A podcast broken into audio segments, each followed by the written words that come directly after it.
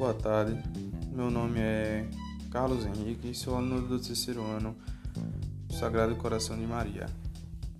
Vim hoje, através desse podcast, recitar um poema de um autor que ele estava verdadeiramente apaixonado pela mulher que ele, que ele tinha.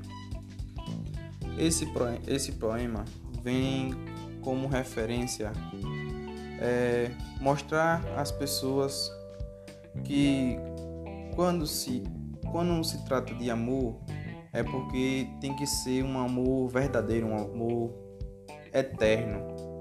O poema fala sobre se o amor é pecado, jamais serei inocente, pois jurei a mim, a mim mesmo amar-te eternamente.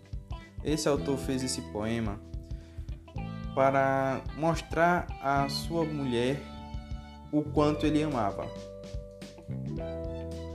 E com isso, ele escreveu esse lindo poema.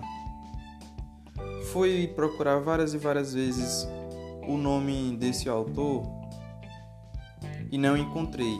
Ele é um autor desconhecido. Que pena, pois esse poema é incrível.